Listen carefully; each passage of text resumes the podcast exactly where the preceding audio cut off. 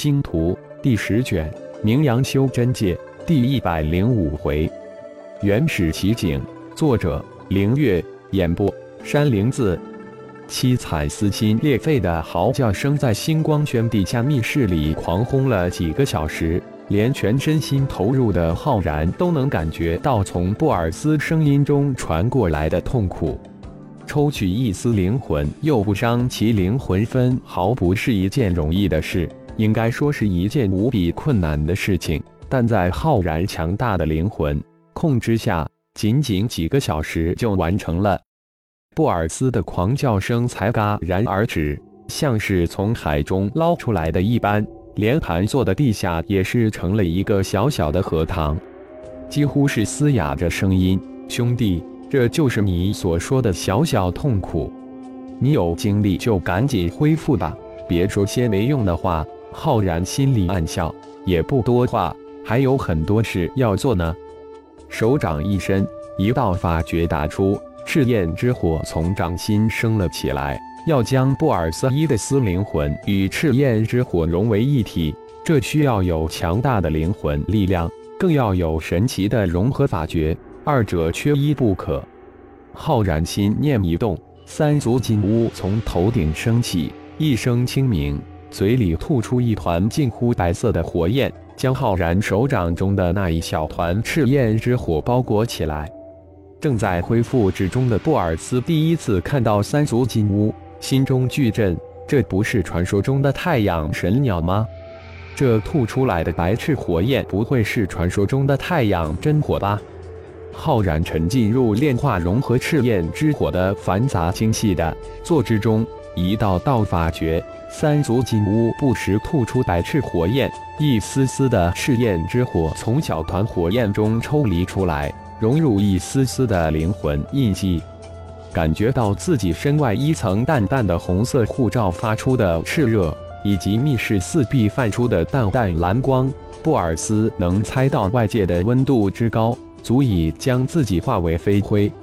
浩然说的很轻松，很容易，但事情就在布尔斯的眼前进行着。布尔斯能感受到浩然的全身心投入与一丝不拘的神情，心中升起的那股暖流让他心田在沸腾，在燃烧，这才叫兄弟。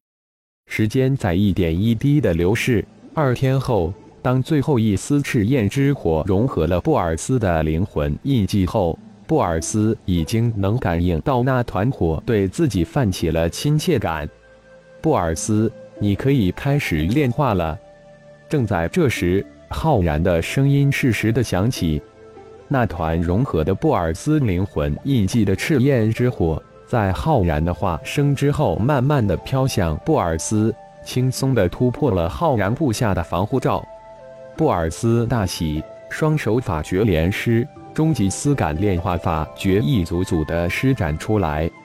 浩然长长的吐了一口气，心念微动，三足金乌没入头顶不见。几天的精细繁杂的神念控，让浩然也感觉到一丝精神疲惫。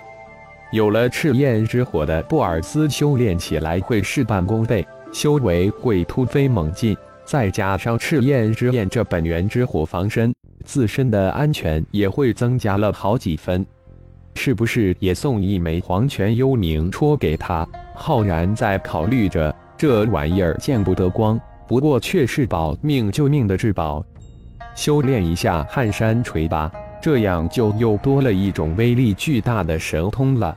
浩然想了一下，等布尔斯炼化了赤焰之火，直接送他一枚得了。自家兄弟，他可是莎娜的二哥。原本猜想不难修炼的撼山锤神通，修炼起来极其困难，进展极其缓慢。通过修炼撼山锤，浩然才发现这种威力极大的神通只适合土属性修炼者。幸亏自己是五行圣体，否则只能眼馋了。布尔斯将心神进入丝感炼幻法诀之中。一丝一丝的炼化，已经融合了自己灵魂印记的赤焰之火。没曾想，进展极其缓慢。按照现在的炼化进度来看，至少需要一个月的时间。自己只是捡个现成了，都如此艰难。那浩然强行将自己的灵魂融入赤焰之火的困难程度可想而知。布尔斯不敢想象这事，心中的那份感动更加的炽热。时间在修炼之中变得极其短暂。浩然从踏入修炼之途就是一个修炼狂人，更何况浩然有种锲而不舍、不达目的不罢休的精神。撼山锤神通修炼艰难，越是激发了他的性子。所谓山中无岁月，日月不知年。他们二人在密室中也忘记了时间，却将一帮老家伙急得不行。特别是与大宗师，更如同热锅中的蚂蚁。这一段时间，星光轩那才叫个热闹。先不说气师工会的总会长、炼气界的传奇人物简会长，每天往星光轩跑，一坐就是一天，舒舒服服的喝着星光宗正副宗主小心事后送上的百花茶，一脸的写意。还有一个每天必到的大佬，就是奇门宗的上一任宗主修真盟的三大阵法宗师之一的羽大宗师。虽然极致享受着百花茶，但心情却是比不安宁。从他那焦急的眼神中就能看出他的躁动不安。隔三差五来的大佬也不少，九大派之首的昆仑派上任掌教，九大派之一的气宗上任宗主，九大派之一的五行宗上任宗主。他们最开始的目的是来结交这个从神罚之域来的奇人，谁知。喝了浩然的百花茶后，彻底的迷上了百花茶，一来二去的成为星光轩的常客。这些修真盟跺跺脚，修真界就要震动的大佬，常驻星光轩贵宾休息区，现在成了星光轩的一大奇观特色，更是原始城的一大奇境。这些门派不得不派出精英级的徒子徒孙来星光轩，小心的侍候着。还要为星光轩义务维护秩序，每天光是来仰慕这些传奇大佬的修真者，都是一个极大的数字。简老弟，你看这浩然老弟这么长时间都不见，是不是躲着我们呀？与大宗师这句话已经问了几十遍了。浩然老弟为什么要躲我们呀？他又不欠我们什么，更不用怕我们什么。于老哥，安心啦。这百花茶可是极品，简泽气心里一阵贼笑，担心了，着急了吧？静轩妹子，给老哥加点水。几千岁的老家伙喊一个不到百岁的小姑娘，这话喝得极其自然，没带一点点的不好意思。来了，刚开始司徒静轩听得一阵恶寒，但现在觉得很是顺耳，回应的也非常自然。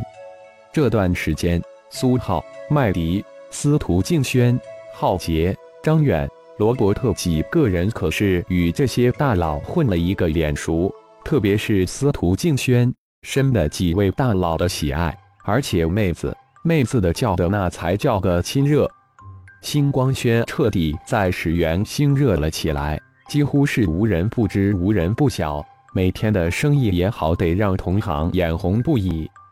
至于这些个大佬为什么三天二头的到星光轩喝茶，也是众说纷纭，千奇百怪。